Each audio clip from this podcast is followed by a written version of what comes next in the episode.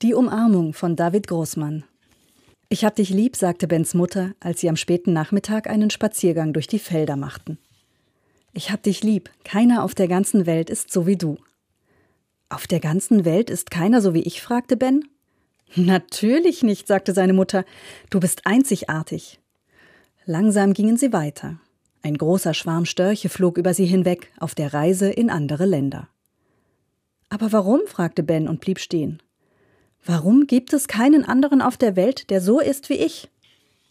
Weil jeder einzigartig und besonders ist, sagte seine Mutter, lachte und setzte sich auf die Erde. Komm, setz dich zu mir, sagte sie und pfiff nach Miracle, ihrem Hund, der sich auch zu ihnen setzen sollte. Ich will aber nicht der Einzige auf der Welt sein, der so ist wie ich, sagte Ben. Warum nicht? Es ist doch wunderbar, einzigartig und besonders zu sein, sagte seine Mutter.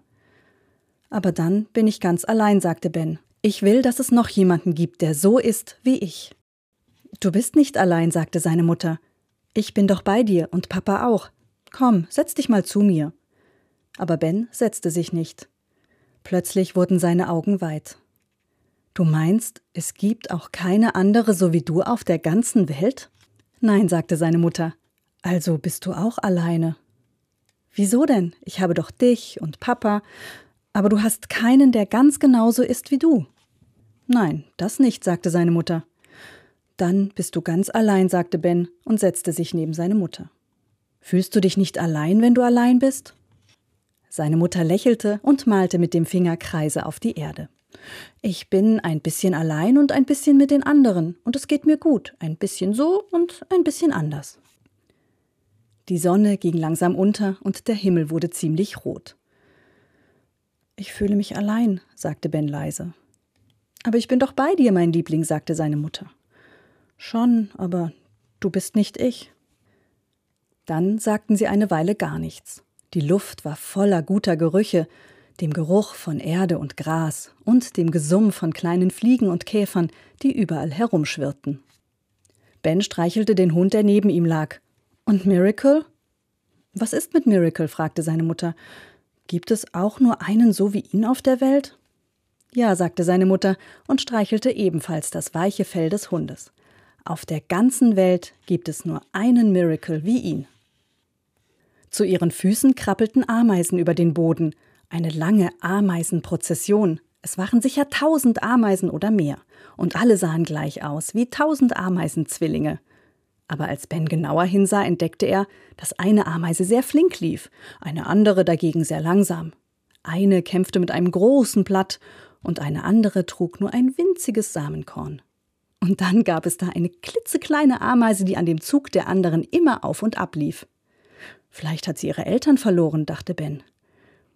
Diese kleine Ameise da, fragte er, weiß sie, dass es nur eine einzige Ameise wie sie auf der Welt gibt? Das kann ich dir nicht sagen, sagte seine Mutter.